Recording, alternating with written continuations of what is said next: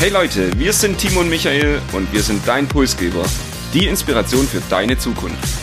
Wir wollen dir jede Woche Impulse und Inspiration mitgeben, dich mit deiner Zukunft zu beschäftigen und diese aktiv zu gestalten. Und jetzt viel Spaß mit der nächsten Episode deines Pulsgebers.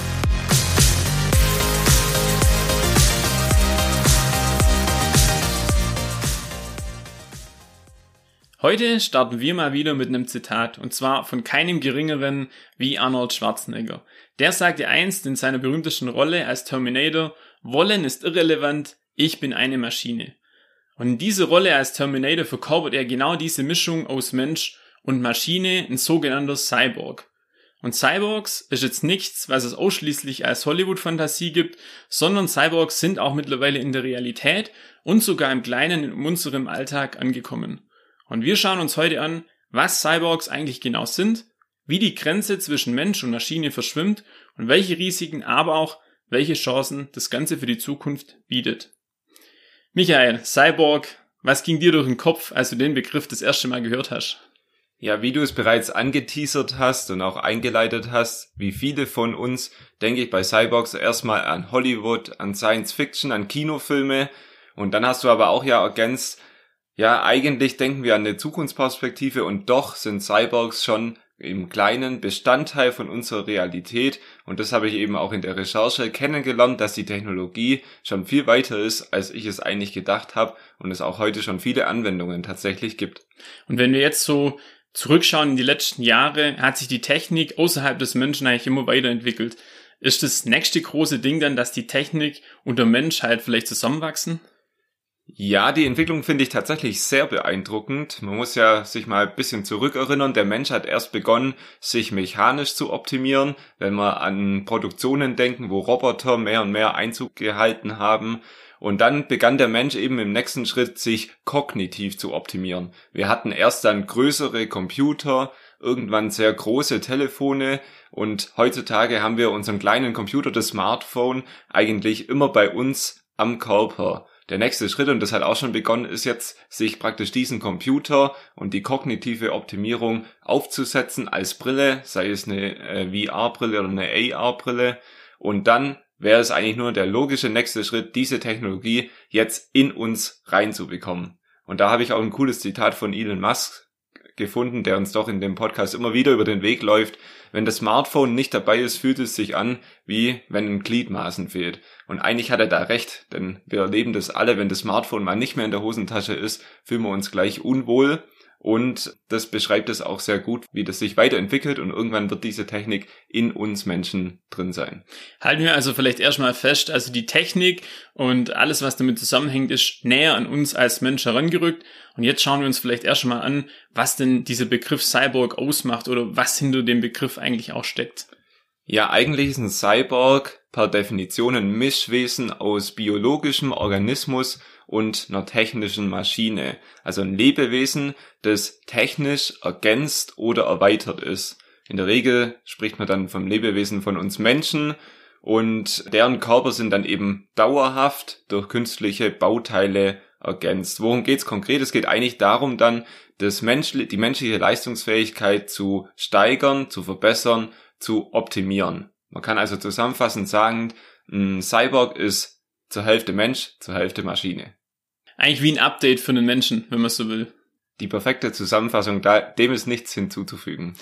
Sehr spannend und auch spannend ist die Geschichte, wie es denn zu diesem Begriff äh, Cyborg überhaupt gekommen ist. Der Begriff, der ist in den 1960er Jahren entstanden und anders als man vielleicht vermutet, auch mit Science Fiction ging es damals um die Frage, wie kann ein Überleben im Weltraum möglich sein? Und da gab es zwei intelligente Menschen, einmal den Manfred Kleins, ein Mediziner, und den Nathan Klein, ein Naturwissenschaftler, und die haben in einem Essay oder einem Aufsatz dazu eben geschrieben. Ihre Idee war letztendlich, sie haben darüber nachgedacht, einen Mensch so technisch umzubauen, dass er im Weltraum überleben kann. Und in diesem Zusammenhang ist in diesem Aufsatz eben erstmals auch der Begriff Cyborg verwendet worden. Also den gibt schon relativ lange. Und wenn man auch in die Geschichte blickt und ähm, Cyborgs vielleicht auch mit Deutschland dann irgendwo verknüpft, dann gibt es seit 2013 einen German Cyborg e.V., einen Verein zur Förderung und kritischen Be Begleitung der Verschmelzung von Mensch und Technik ganz schön schwieriger auszusprechen, aber das zeigt einfach auch, dass schon seit 2013 sich hier in Deutschland einige damit beschäftigen, wie könnte denn die Zukunft aussehen, gerade Mensch, Maschine in Zusammenhang und diese Verschmelzung letztendlich. Und du hast mir im Vorgespräch ja auch erzählt, dass es sich auch mal lohnt, auf die Website zu gehen. Der Verein hat wohl ganz coole Aktivitäten, Seminare oder Vorträge auch zu dem Thema. Also es lohnt sich auf jeden Fall wohl auch mal diese Website anzuschauen. Ja, genau. Und es ist wirklich auch ähm, relativ breites Portfolio. Es wird da informiert und auch berichtet über aktuelle Entwicklungen. Also wer technikaffin ist und wen das Thema wirklich auch interessiert, der kann sich hier bestens informieren. Also German Cyborgs, wir halten das hier nochmal fest. Schaut euch gerne die Website an. Wenn man in Google Cyborg eingibt, dann ist ein Bild, was man immer wieder sieht, so einen verrückten Künstler, sage ich mal, der so eine Antenne über seinem Kopf, in seinem Kopf trägt. Der Brite Neil Harbinson ist eigentlich ein Künstler und wurde 2004 der erste offiziell anerkannte Cyborg. Also die britische Regierung hat ihm wirklich auch ähm, praktisch erlaubt, sich als Cyborg zu fühlen. Und das war eben im Jahr 2004. Warum war das der Fall? Der Neil Harbison konnte bei seiner Geburt nur schwarz-weiß sehen, also nur schwarz-weiß Farbtöne wahrnehmen und hat sich deshalb dann eher wahrscheinlich illegal, weil das offiziell natürlich nicht erlaubt ist, eine Antenne implantieren lassen, ein sogenanntes Eyeborg. Und mit der kann er jetzt eben Farbtöne wahrnehmen und sogar Satellitensignale mittlerweile empfangen. Und ich würde euch wirklich ans Herz legen, googelt diesen Typ mal. Neil Harbison sieht extrem witzig aus. Wie funktioniert aber diese Antenne jetzt? Vielleicht bisschen zur Funktionsweise. Über einen Sensor schafft er das dann tatsächlich, die Farben als Vibration an der Schädeldecke zu spüren, wahrzunehmen. Außerdem hat er so einen Wärmepunkt, der wandert dann ähnlich wie eine Sonnenuhr auch über seinen Kopf und so kann er auch die Uhrzeit fühlen. Also man sagt oder man sieht auch, der entwickelt seine Antenne und die Technologie immer wieder weiter und hat auch noch ein paar nice Add-on-Features und hat mittlerweile auch einen Bluetooth-Zahn, mit dem er Mausezeichen senden und empfangen kann. Also sehr verrückter Mensch, sehr verrückter Künstler und irgendwie auch ein Vorbild in der Cyborg-Szene. Wir haben zu Beginn aber auch gesagt, ja, es gibt tatsächlich viel mehr Anwendungen, auch heute schon, wie man sich das erstmal vorstellen kann. Und deshalb kommen wir jetzt eigentlich zum spannendsten Teil dieser Episode. Genau, es stellt sich die Frage, welche Arten von Menschoptimierung gibt es bereits heute? Und das würde ich gerne in zwei Kategorien unterteilen. Einmal vielleicht die Dinge, die für jeden gelten, so das ja, Gadget, äh, das Feature, wo man sagt, hey, da habe ich eine Erleichterung im Alltag und das andere, das Notwendige, das Sinnvolle, das Medizinische, wo einfach Menschen, die gewisse Einschränkungen haben, davon profitieren können. Ich würde gern einen kurzen Einblick geben in was sehr, sehr Spannendes, wie ich finde, und zwar Funkchips. Es gibt sogenannte Mikrochips. Man kann sich das vorstellen, so groß wie eine Tablette. Das ist so eine Glaskapsel, die man dann unter der Haut implantiert bekommt, in die Regel an der Hand. Und mit diesem Chip kann man so einige Dinge letztendlich anstellen. Zum Beispiel lassen sich mit diesem Chip dann Türen öffnen oder auch Computer entsperren. Es gibt auch die Möglichkeit des bargeldlosen Bezahlens sowie Ausweisen der eigenen Identität. Also man hat immer sein Perso quasi unter der Haut mit dabei. Und wenn man jetzt mal seinen Geldbeutel vergessen hat, dann ist das kein Problem, weil ich kann immer noch mit diesem Chip letztendlich mich dann ausweisen. Der Chip funktioniert eigentlich ganz einfach über NFC, dürfte mittlerweile eine bekannte Technologie auch sein. Und diese NFC-Technologie lässt auch die EC-Karten beziehungsweise eben das Smartphone miteinander verbinden. Und so habe ich jetzt auch kein Problem, Daten auf meinen Chip per Smartphone beispielsweise draufzuladen. Wir hatten das, glaube ich, schon mal auch in diesem Podcast besprochen, aber ich frage dich lieber noch einmal, könntest du dir denn vorstellen, auch irgendwann mal so einen Chip unter der Haut an der Hand zu haben? Ich meine, ich habe die Frage damals mit Nein beantwortet. Heute muss ich sagen, nachdem ich jetzt auch einige Videos äh, gesehen habe und gesehen habe, wie das funktioniert, könnte ich mir sehr gut vorstellen. Vor allem mit der Glaskapsel, das ist sehr, sehr gut verschlossen auch. Also da dürfte in der Regel auch nichts passieren. Ähm, ja, wäre vielleicht mal ein Versuch wert. Ja, es klingt auf jeden Fall irgendwie spannend und reizvoll, sich zumindest mal mit damit zu beschäftigen. Bevor wir jetzt vielleicht zu den medizinischen Anwendungen kommen, wie würdest du das Thema Funkchips dann zusammenfassen oder abschließen wollen? Vielleicht noch eins vorneweg, ähm, wenn man jetzt in, in, skandinavische Länder blickt, hier Schweden, Vorreiterland, und das würde ich gerne noch erwähnen, ähm, die haben diesen Trend irgendwo auch mit vorangetrieben. Bereits vor Jahren gab es da schon 3000 Menschen, die so ein Mikrochip unter der Haut hatten und mit diesem Chip ähm, kann man bereits seit 2017 2017 auch Tickets bei der schwedischen Bahn dann auch lösen. Also man sieht hier wieder, wie weit die eben äh, bei dem Thema zumindest ähm, voranschreiten, ja.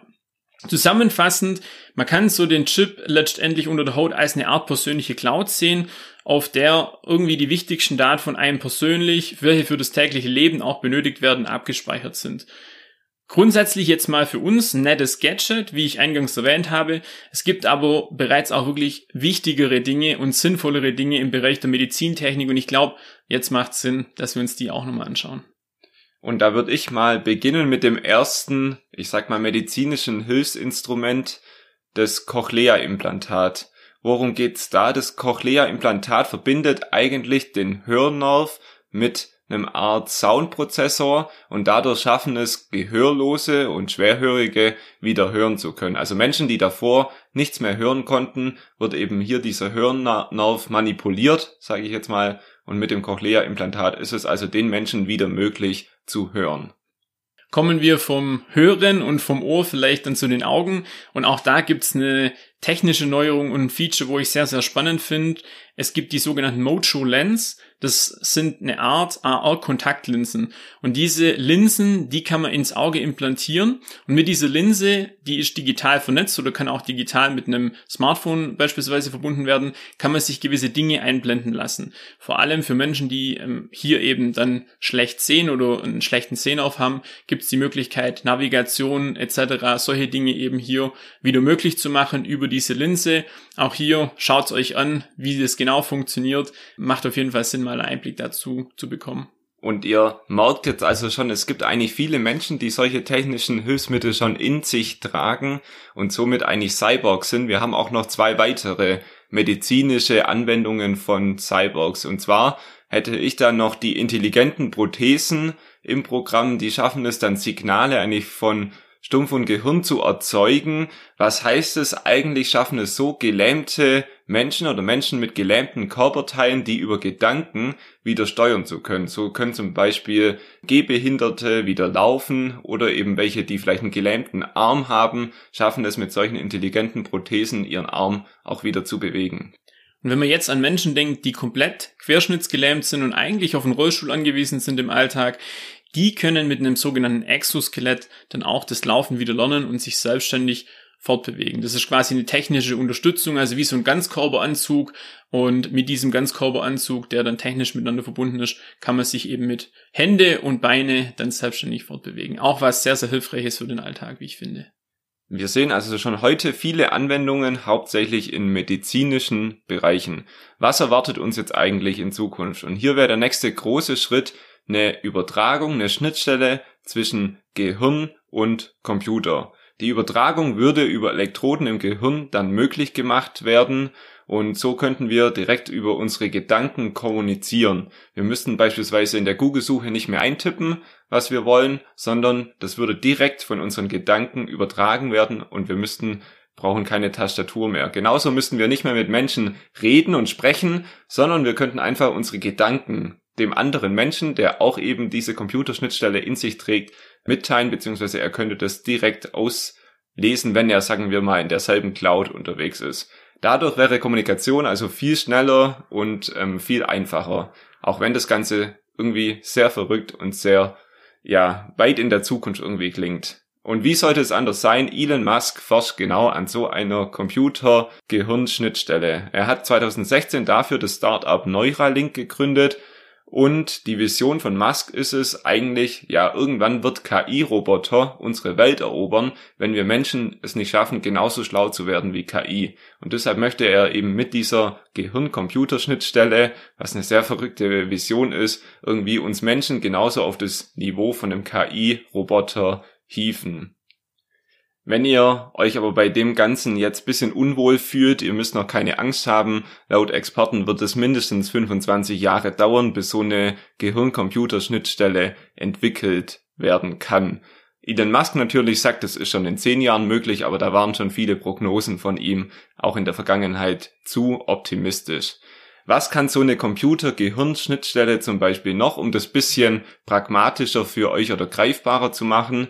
Es könnte so zum Beispiel auch gesteuert werden, wann ihr Hunger habt. Das heißt, diese Computerschnittstelle manipuliert euer Gehirn und sagt euch dann, wann ihr Hunger habt oder wann ihr das nicht habt. Und zum Beispiel Menschen, die mit Fettleibigkeit ein Problem haben, könnte man dann so einstellen, dass sie eben weniger Hunger haben. Und so kann man natürlich auch uns Menschen optimieren, das Gehirn manipulieren. Und da sind so natürlich viele weitere Anwendungen auch möglich. Jetzt haben wir viele spannende technische Optimierungen des Menschen kennengelernt und ich würde es an der Stelle einfach mal ganz kurz zusammenfassen. Die Geschwindigkeit und auch die Konsequenzen sind bei der Cyborgisierung irgendwo aktuell noch sehr, sehr schwer abzuschätzen. Und ähm, sollte die Kommunikation von Gehirn zu Computer irgendwann möglich sein, dann ist der Weg zum direkten Austausch zwischen Gehirn und anderem Gehirn nicht mehr weit. Und dann müssten wir uns auch Gefühle nicht mehr in Worte fassen und sie mit dem Gegenüber nur teilen, sondern jeder wüsste eigentlich direkt, wie sich der andere dann fühlt. Wenn ich mir das so richtig überlege, Michael, das ist irgendwie beängstigend und ich persönlich habe jetzt auch nicht unbedingt Lust, so eine Art gläserner Mensch zu sein. Wie siehst du das? Mir geht's tatsächlich genauso und ich finde viele Entwicklungen und Möglichkeiten da auch wirklich beängstigend. Wir haben ja auch Cyborgs kennengelernt jetzt die letzte Viertelstunde, hauptsächlich in der Medizin, wo ich sag, okay, völlig fairer Punkt und da finde ich es auch wirklich gut, dass die Technologie sich weiterentwickelt. Aber man muss unterscheiden zwischen medizinischer Behandlung und Optimierung des Menschen. Und ich glaube, gerade die Optimierung des Menschen ist eher bedenklich und moralisch sehr zu hinterfragen. Und zum Glück gibt es da auch noch die rechtliche Seite. Da sind wir in Deutschland sehr, sehr gut aufgestellt, was solche Themen anbetrifft. Und ich glaube, bis das rechtlich geklärt werden kann, müssten noch einige Fragen dann irgendwo auch ähm, verankert werden oder Gesetze geschaffen werden, damit überhaupt dieser technische Schritt auch gegangen werden kann, in der breiten Masse sowas dann auch anzuwenden. Und gerade in dem Bereich gibt es ja wirklich auch noch sehr viele offene Fragen. Hast du da vielleicht zum Schluss der Episode so ein paar offene Fragen, mit denen sich dann auch unsere Hörer mal beschäftigen können? Gut, eine Frage ist schon, inwiefern ist dann die Identität eines jeden Einzelnen oder die Individualität noch möglich oder auch gewünscht, weil es geht ja dann wirklich mehr so in das Überwachungssystem rein. Ähm, ist dann auch eine Überwachung der Gedanken möglich? Ist auch so eine Frage, wo, wo man sich vielleicht auch erstellen kann. Und wenn es Daten irgendwo gibt, die nächste Frage, wer hat die Macht über diese Daten oder wer verwaltet diese Daten dann? Ähm, auch das ähm, wäre schon wünschenswert zu wissen. Wenn ich Gedanken habe, werden die irgendwo abgespeichert und wer kann darauf zugreifen? Und mit diesen Fragen würde ich sagen, lassen wir euch alleine. Macht euch Gedanken über das Thema Cyborgs, ähm, wie ihr zu dem ganzen Thema steht. Ich würde sagen, das war Episode 56. Uns hat es mal wieder sehr viel Spaß gemacht. Wir hoffen, ihr konntet auch den ein oder anderen Input und Impuls mitnehmen. Wir sagen vielen Dank fürs Zuhören. Und wenn ihr auch in Zukunft Technologie und Zukunft Entwicklungen nicht verpassen wollt, abonniert uns, sprecht über uns und empfehlt uns euren Freunden und Kollegen. Und ihr findet uns wie immer auch auf Instagram und LinkedIn. Und zu guter Letzt wünschen wir euch eine technologische Woche, in der Mensch und Maschine perfekt zusammenarbeiten.